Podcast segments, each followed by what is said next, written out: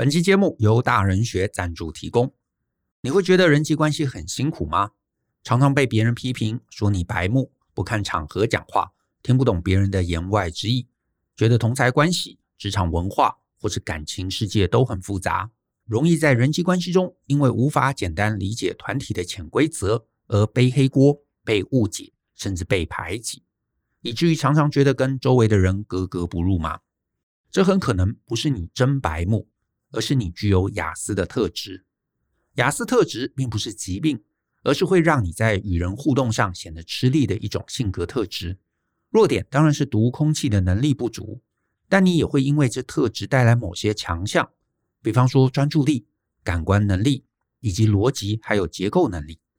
也因此啊，你若能充分知道自己的状态。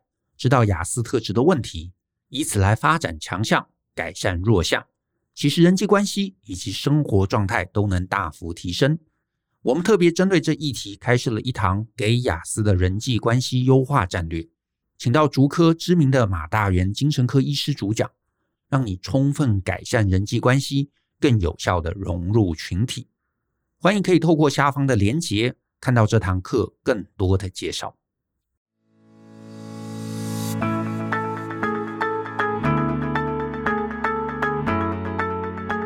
欢迎收听大人的 Small Talk，这是大人学的 Podcast 节目，我是 Brian 姚诗豪，又跟大家见面。呃，前阵子我开了一个新系列啊，叫布莱恩的职场大百科，介绍一些各行各业。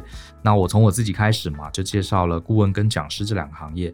原本以为这两个行业算是小众市场。啊，有兴趣的人不多，就没想到我们获得蛮多的回应哈，跟这两篇呃这两集有关的留言也蛮多的，然后很多人也很好奇这个行业，还有人敲碗要讲续集哈，也蛮有意思的啊。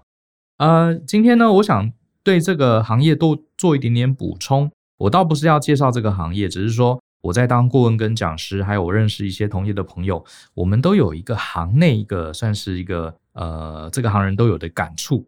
好，想跟大家分享一下。那当然跟你也有关哈，不管你是在哪个行业行业哈。那我觉得顾问跟讲师，他跟大部分的行业相比，比较特别的一点就是说，我们大部分工作的时间不会在自己的办公室，反而会在很多很多各行各业、不同的领域、不同的部门，我们都会去经历。比方说呢，也许我明天要去一家呃竹科的科技业上课，后天呢，我可能跑到台南的一家船产的汽车工厂去上课，都有可能。所以，我们呃，顾问也是一样。所以，我们一年之间啊，有大部分时候都在不同的呃公司游走，然后你就会是少数哈。这个在职涯历程中啊，认识很多很多不同的产业，很多很多不同公司的这样的一个角色，这是我们这个行业最特别的地方。大部分人不管你做哪一行嘛，你可能一辈子就是在你那个产业里啊，顶多你转行一两次，知道两三个产业，That's all 啊，如此而已。所以呢。呃，我们这一行的人，其实大家私下来聊天的时候啊，都都觉得有一件事很有趣哈。怎么说呢？比如说，我们去很多很多公司上课，或是做辅导顾问，我们常常听到对方的主管或是员工都会很得意的跟我们说：“老师，我们公司啊，跟别的公司不一样啊，因为我们在这一行如何如何，我们跟我们的竞争对手啊也不一样啊，我们公司是很特别的，如何如何如何。”很多很多 HR 或是很多的公司的部门都会跟我们这样讲。他们跟同产业的其他公司是不一样的哈，呃，跟其他单位是不一样的，很特别。可是啊，呃，我们当然就会啊点点头，嗯，你们很特别。可是今天呢、反正我不做顾问也一阵子了，我今天就比较敢大胆的这个直言不讳的说一下哈。其实啊，我们呃，我认为我们是有这个资格讲的，因为我们这行真的一年要跑好多好多产业不同的客户哈。我们真的是经历过不同产业，比这些在同一个产业里生根的人啊，看得要更广一点。好，不敢说看得深，可是绝对看得广。其实啊，我今天要跟大家讲的是，每一个产业的人啊，根本就很像，哈哈，真的很像。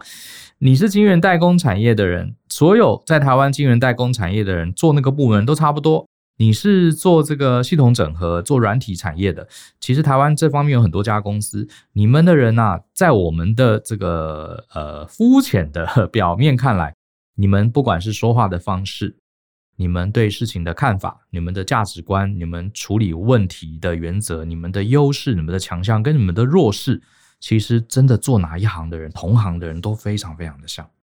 哈，真的都非常像。这样听起来，这个无意冒犯哈，纯粹是从我们的观点来讲讲我们自己主观的看法。就像常常我在企业里面，像之前去一家流通业哈，这个物流公司，他们就说：“哎，老师，我们跟其他公司很不一样啊，我们是如何如何，呃，我们公司特别活泼，或者我们公司人特别理性啊，所以你一定要如何如何，课程要怎么改怎么改。”然后我年轻的时候当顾问的时候，我每次听到这样说，我都会很紧张，想说：“哎呦，糟糕！我在很多家流通业，呃，都上过课。”那既然他们公司说不一样，那我是不是要特别去调整课程？结果呢，后来几年之后啊，这个我也老油条了。其实你们都差不多的。哈，这个相像程度到什么程度啊？甚至连这个学员间啊，同一个产业的学员，他不可能不同不同公司哦，同个产业学员连穿衣服、讲话的方式都很像。还有呢，连问的问题都很像。比如说，我们上一整天的管理课程，同一个产业人都会在同一个地方过不去，听不懂。或者甚至是同一个产业的人都会在同一个点，呃，这个笑出来，觉得很好笑。同一个产业的，像因为我们很多课程并不是老师在台上光讲，下面光抄这种单向式的教学，我们有很多很多课程都是做个案，啊，就是欧美商学院的所谓的 case study，或者是课程中我们会设计一些比较复杂的桥段，让同学自己去研究，自己去演拟。你会发现啊，同一个产业的人啊，他们都会在同一个地方搞不懂，卡关。他们也会在同样的地方表现得非常好，非常非常接近的。哈，呃，我是大概到三十多岁慢慢当顾问，我才发现哇，原来同一个产业的人真的会相像到这么这个程度。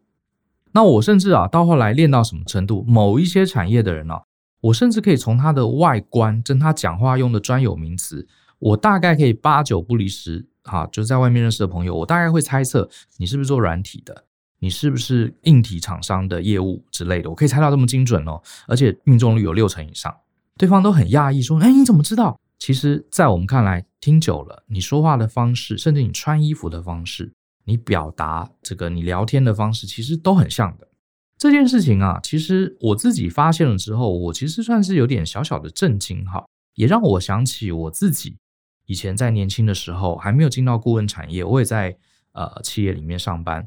其实那时候我也没发现，原来同一个产业的人啊，是会有那么大的相相似度。好，所以我今天其实这一集啊，我想跟大家讲的重点其实只有一个，就是啊，你其实不管你愿不愿意，不管你有没有意识到，如果你在同样的公司、同一个产业待久了，甚至是同一种职务待久了，比方说啊，呃，做会计的人，如果你在这个会计领域，你就是一直在做会计，最后会计其实也都很像。做 IT 的主管也都很像，做这个呃政府单位的业务那个调调其实都好像哦，真的好像哦。你可能觉得你跟其他人、你的同事啊、朋友啊、呃同业啊是不同的，可是，在我们从外观来看，你们是你们是同一种人。不光是外观，连思维模式、处理问题的方法、会生气的点、会开心的点都很像。所以这不禁让我们想到一件事情。好，你如果对于你想要在一个呃你喜欢的产业上班是很重要的，呃，怎么说呢？好，我我讲清楚一点好了，我直接讲哈，就是我不知道你有没有听过一个一个很有趣的效应，叫做腌黄瓜理论哈。这个理论是我以前在一本书，他是美国一个非常知名的软体顾问，叫 Jerry Weinberg。好，杰瑞温伯格，我常推荐他的书哈。我最常看的他一本书叫做《顾问成功的秘密》，他在这本书里面就有讲过一个腌黄瓜。效应，腌黄瓜，如果你去过美国，就知道这个就是 pickle，就是我们吃什么三明治啊、汉堡里面会夹那个酸黄瓜片哈。很多台湾人不喜欢吃那个东西，可在美国很多三明治里面都会有。然后呃，它就是讲在美国有很大，它很大的一个透明罐子，里面就是有卤水哈，一根一根酸黄瓜就泡在里面。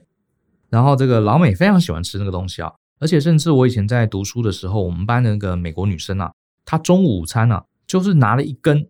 那个酸黄瓜在那边咔咔叽咔叽的吃哈，当他的午餐一整条酸黄瓜都把它嗑掉哈，他们觉得很好吃。哎哦，anyway，为什么叫腌黄瓜效应呢？你想想看哈，就像是泡菜，它其实就是一种泡菜哈。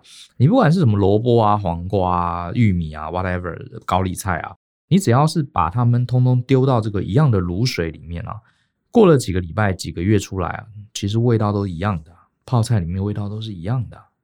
啊，可能只有口感不同，这个就叫做腌黄瓜效应。这个 Jerry Weinberg 啊，他其实也是 consultant 哈，他其实在做顾问的过程中，他也就体悟了这一点。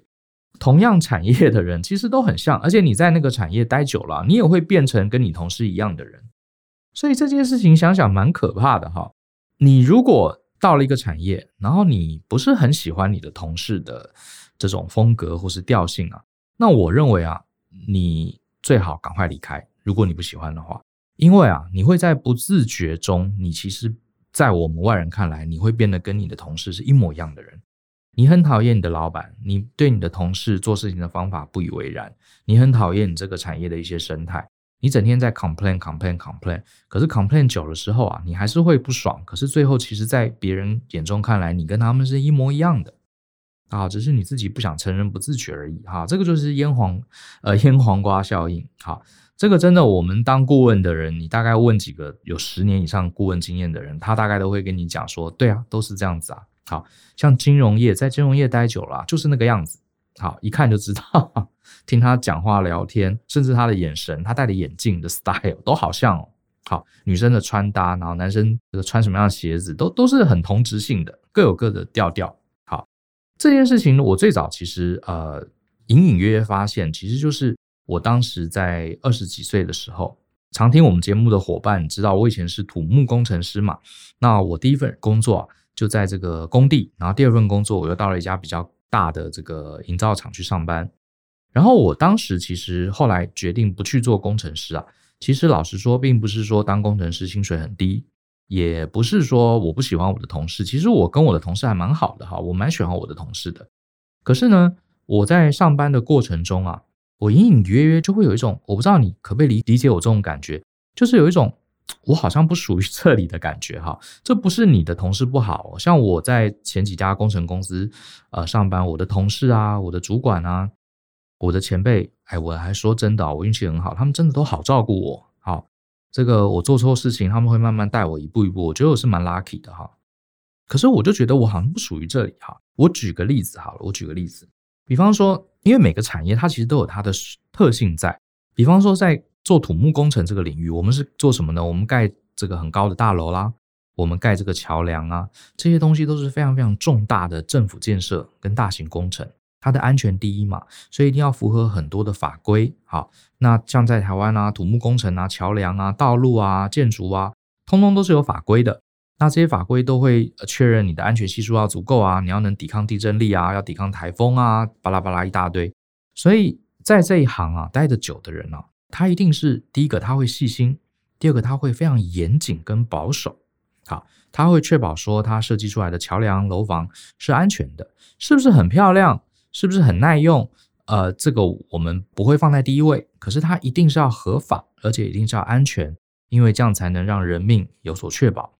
所以会在这个领域待得久的人呢，呃，他本身都有这样的特质，就是说你叫他做创意发想，叫他做这个呃行销这种呃天马行空的这个创造，那不是他们的专长。好，可是呢，你把一件事情交办给他。他会扎扎实实的，非常注意细节的，然后验证。而且我们在做结构设计的时候，其实很，我当时想念这个土木工程啊，是因为我很喜欢建筑，然后我很喜欢看这些国外非常有名、这些很创新啊、很创意的这些建筑。呃，然后我就念了土木工程，然后选了结构组。可是我后来念了结构组，我才发现，其实那些创意的东西，大部分是建筑师想出来的，是建筑系的学生。啊、呃，他们比较会做这个。那我们土木系做什么呢？土木系也很厉害，可是我们是去检核这个结构，我们确保这个结构啊，呃，这个它是稳定的，是安全的。好，所以我们其实就是结构工程师，大部分时候就是不断在做验证、确认、验证、确认、确认别人的设计，确认这个台风、地震来，这个东西是牢靠的，啥是稳固的。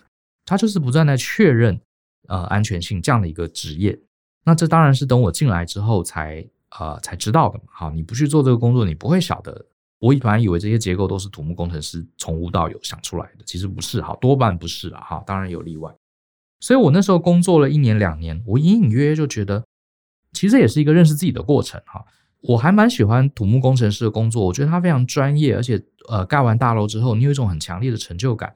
可是我隐隐约约觉得，我在这里好像有有一层膜哈，把我封住了感觉。比方说呢。呃，像我自己觉得啦，哈，我自认为我是一个点子很多的人，我很喜欢跟同事们、客户们讨论一些我们遇到难题的时候，我常常会想出一些很 很让同事觉得很离奇、很夸张，你怎么会想到那里去的一些点子哈？有些点子当然很烂啊，哈，这个不切实际。可是常常也有一些点子最后解决了问题哈。那我自己觉得我自己是这样的人，可是呢，我当时就发现了，在我当土木工程师的过程中，每次开会，大家遇到一些工程问题，然后我天马行空提出点子的时候啊，你会接收到全场的人给我一种呃。怎么称呼啊？这是一种很特别的表情，这种表情就是礼貌性的苦笑，好，我把它叫做礼貌性的苦笑，就是他们不想伤害你，可是就是觉得，哎，这位小弟，你可不可以不要闹了？然后就是自动大家忽略你，然后没有没有人骂你，好，这是为什么我说我的前辈、我的同事都对我很 nice 的原因，可他们就觉得你这个人好奇怪哦。你为什么要想一些规范上没有的东西？你为什么要想一些没有人呃做过的东西？他们不会说你的点子哪里不好，他们只觉得就是会觉得一种礼貌性的苦笑，就是有点尴尬哈。这个我绝对接收到了。然后呢，你当你是一个菜鸟的时候，你常常接收到这种礼貌性的苦笑，你自然而然就会觉得，诶，你是不是讲错什么？你以后慢慢就比较不会讲这些东西。好，然后呢，你慢慢的就会强迫的去扭转自己，让自己成为一个沉稳、安静、严谨，不断去做检核，哈，这个不要出错，哈，这样的一个个性。好，那另外呢，呃，大家认识我也知道嘛，我很爱讲话，哈，这个我很爱这个读书，很爱分享知识，然后分，呃，学到什么东西，又很喜欢跟周围的人分享。所以我喜欢做简报，然后我也喜欢跟客户交涉，去谈一些有的没的事情。哈，很多人很不喜欢讲话，像我是特别喜欢，尤其跟新朋友，因为我觉得语言是两个世界的两个人小小小脑袋哈小宇宙的沟通，我觉得很过瘾。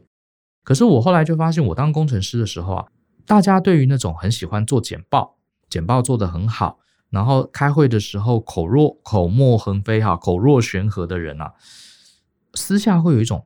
这个人很会讲，一定没有本事，这种不太值得信任哈。这个人一张嘴这么会讲，倒不是他们面对我，是因为我跟这些工程师的前辈同事都很好嘛。有时候他们，比如说我们听了一场业务部门的简报，或是呃，我们从这个公司外请了一个什么很厉害的博士啊，来教我们一些东西什么。然后大家听完课，然后我通常就觉得哇，这个业务好厉害哦，把这整个结构的优点啊讲得头头是道，好棒！这个博士好会讲哦，好厉害哦！啊，我终于听懂了，原来这个工程是要这样做。可是呢，我就会发现我的同事跟学长在听完这些我觉得很会讲话的人的演讲之后，他们都一副啊，真会讲啊，好会讲，讲了一口好工程，他们就会去酸。然后我才发现啊，原来这个领域的人对于特别会讲话的人啊，呃。他们是有一种不信任的这种感觉。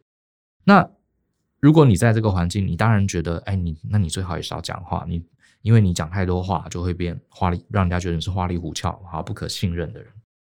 啊，你说这个有没有对不对？没有什么对错。所以我大概在二十八九岁的时候，我隐隐约约就觉得，啊，这个我可能不太适合做工程师这个行业。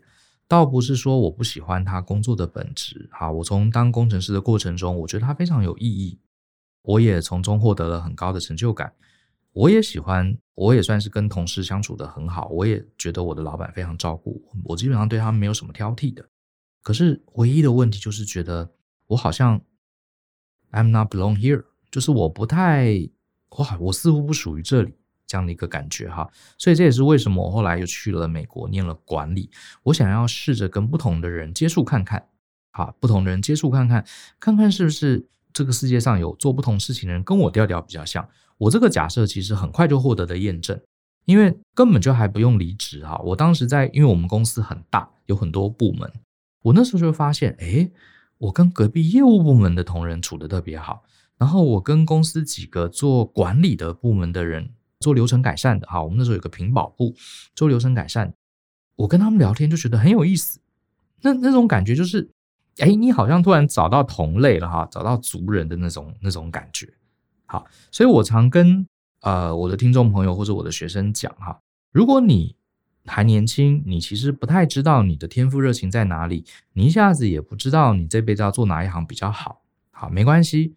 你至少可以判断你比较喜欢跟哪一类的人在一起，呃，因为你看哈，你的个性如果比较沉稳严谨，好，你非常强调系统化，凡事要有逻辑，那我猜你可能会跟很多软体工程师或是一般的工程师在一起，因为他们是非常有逻辑、非常聪明的、非常严谨的一群人。哈，这个手上有多少资讯说多少话，好，这样的一个个性的人，我们社会上绝对需要这样的人。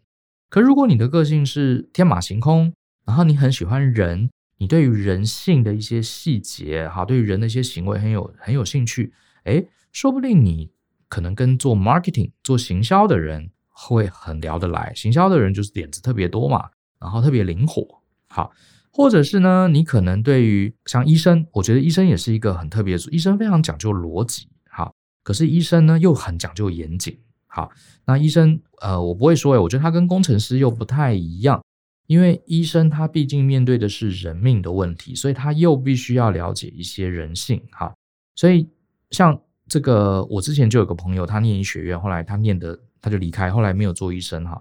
他就是跟我说，他跟其他的医生跟他的前辈有点格格不入。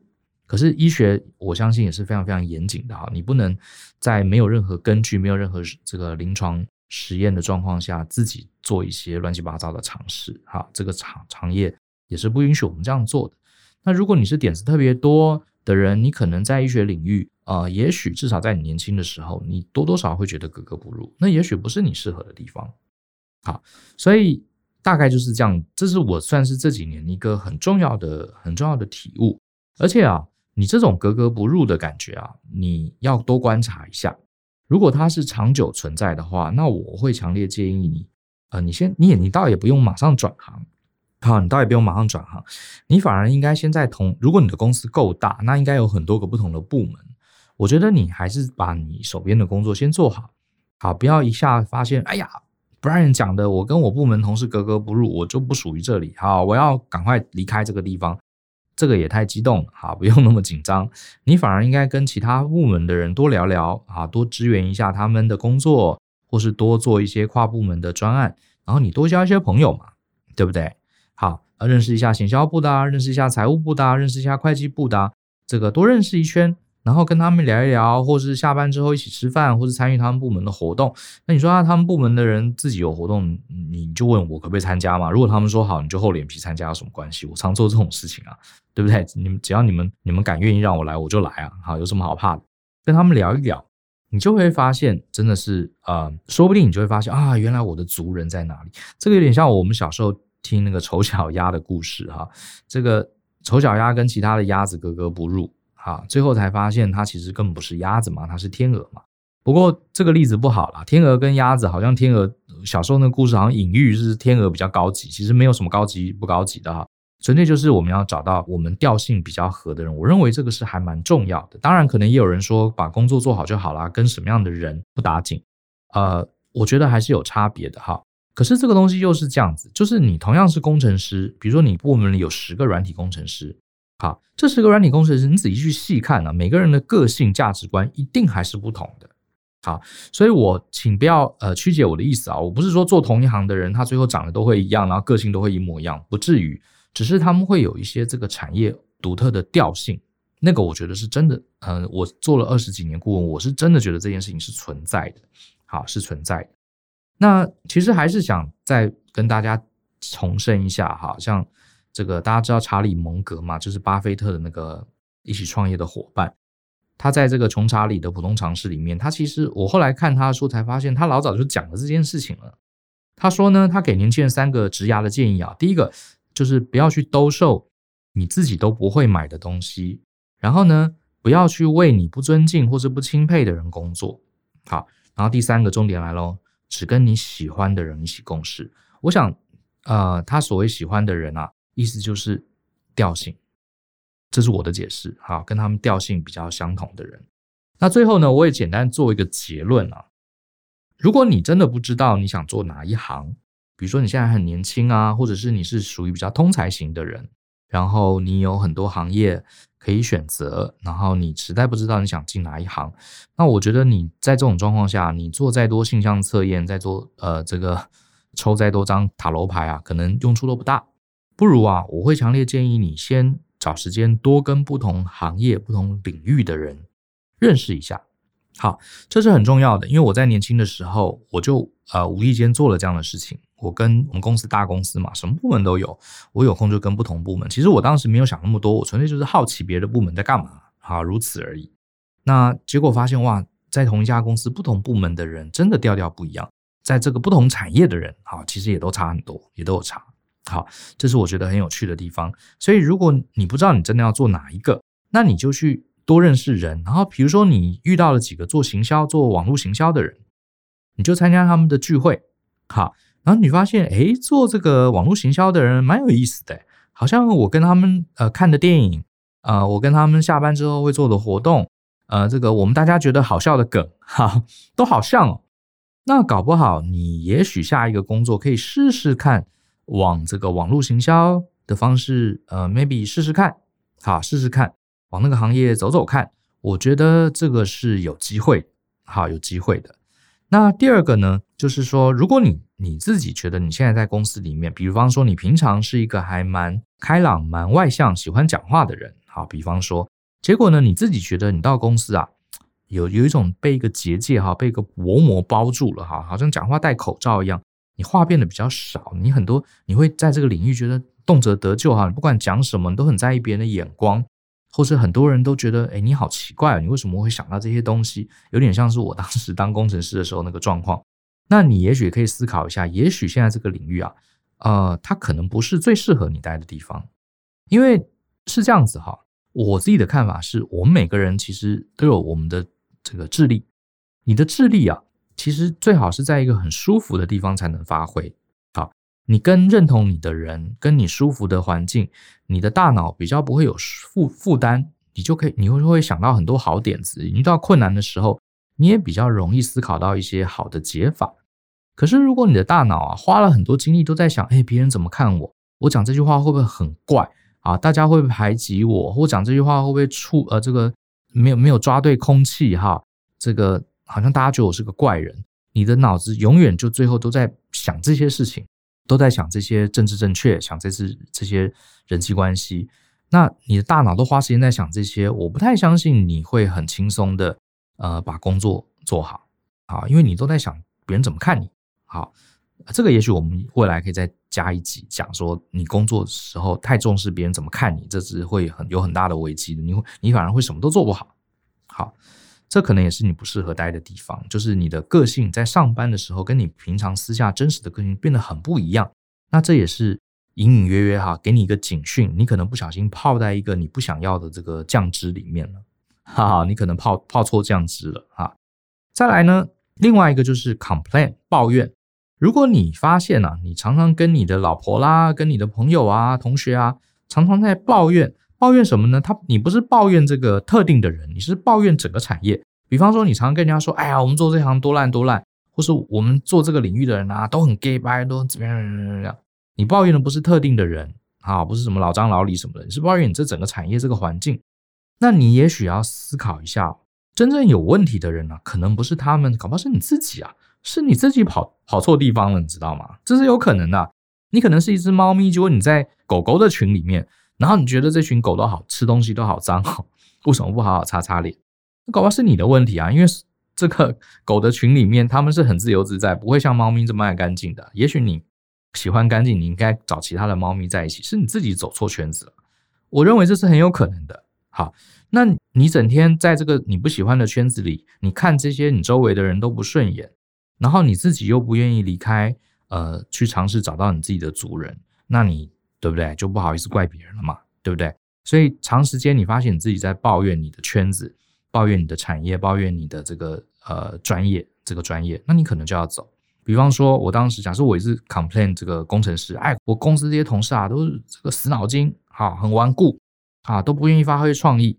假设我天天这样抱怨，那有问题的不是我同事啊，是我自己啊，是我自己走错地方了。因为工程师本来，尤其是土木工程师，本来就不应该乱发挥创意，而是在安全政府的法规之下，做出最安全的决定嘛，本来就是这个工作这样才做得好嘛，对不对？好，所以这个也是一个我们拿来检视自己的一些指标。然后呢，最后就是再给大家一个建议，就是有空的时候啊，真的你还是要多认识一下不同产业，还有同产业里面你要认识不同专业的人。我觉得这是很重要的哈。他们就像是一个镜子一样，你从这些不同的人发现啊，原来我跟哪一类的人是比较贴近的。你看那个丑小鸭，也是因为他遇到了其他的天鹅、小天鹅，他才发现啊，原来我跟我的兄弟姐妹在在那里。好，那这个不是说原来的小鸭子不好，天鹅比较好，其实是你自己走错地方，然后你还怪别人跟你不一样。好，这是我们刚刚讲过的。所以这边我也是鼓励大家，好，这个像我们大人学，你可以来参加我们各式各样的课程，因为呃，为什么呢？为什么会鼓励大家来上课呢？这其实对你有非常大的好处。你想想看啊，我们从学校毕业之后，你几乎很难有机会一下子认识各行各业、不同领域、不同专长的人，几乎没有。比方说，像我当年从学校毕业，第一个我念的是土木工程系，我一直念到研究所，我的同学通通都是理工科的。的人嘛，对不对？然后我又进到土木系，土木系里面全部都是念土木相关的，所以大家都会很像。好，那我顶多呢就能在土木的圈子里认一些做财务、做会计的人。可是你知道，做财务、做会计的人在每个产业也都有他的调调，在金融产业做会计的，跟在土木工程做财做会计的，可能也会不太一样。所以我怎么认识，我都还是在那个同样的圈子里。我就以为啊，我我每天工作做得很无聊。是不是因为我不喜欢这个工作？其实不是，只是因为你跟不同调调人在一起，你心里有一种很大的压抑感。那我们从学校毕业以后，基本上你永远就是跟同样的人在一起，所以你永远不知道哈，你真正的族人在哪里。那来外面上上课有一个很大的好处，上课嘛，对不对？大家是呃平等的，大家不会有什么利害关系，都是同学。然后课程中你会跟同学聊聊天，会一起活动，尤其是。你上课的时候，老师会给你们出一些题目啊，会给你们一些个案研讨，你们大家就会发现，哦，原来金融业的人遇到这个问题，他是这样想的，我从来没有想到，哦，原来做设计师想的跟我们真的完全不一样，他是倒过来想的，很妙。然后你可以跟他们变成朋友，我觉得这是非常非常难得的经验，因为你困在你的象牙塔里面，你是很难在一天的时间一下认识这么多产业的人。那当然，如果你没有什么想特别想上的课。好，你也可以来参加我们大人学的网剧。那现在疫情慢慢控制得越来越好，其实我们呃每隔一阵子都会办网剧。最近的一场，我不确定这集播出的时候，我们网剧是不是结束了。总之，我们大概每一两个月，如果在疫情控制的好状况下，我们大概每两个月吧，会办一场网剧，会在我们台北的呃仁爱路的教室，然后可以容纳上百个人，就请大家来。那网剧也没有要做什么，就是大家来，我们准备一些。呃，茶点啊，一些小食物啊，大家来聊天，交换一下情报，认识一下朋友。那会来大人学上课的人都是非常优质的人，好，大家也不会有人在这边要卖你保险，干嘛做直销的，不会有，都是热爱学习的人，所以我觉得这也是一个好的管道，来这边呃认识一些不同领域的朋友。倒不是说你要转行或什么，而是很多时候人真的很有意思，我们都是某种程度啦，大家都是。呃，一个腌黄瓜，好，我们都泡在不同的水里面。有些时候，你看看别人呃的味道怎么样，也许会让你的生活更多姿多彩嘛，对不对？也蛮好玩的。好了，今天大概就讲到这边哈。这个希望大家还喜欢今天的内容，这算是我做顾问讲师这么多年啊一个小小的感触。那也希望大家都能找到自己的族人，然后一起在工作上很放松、很自由的。发挥你的专业跟长才，OK，相信思考，勇于改变，那我们下礼拜见喽，拜。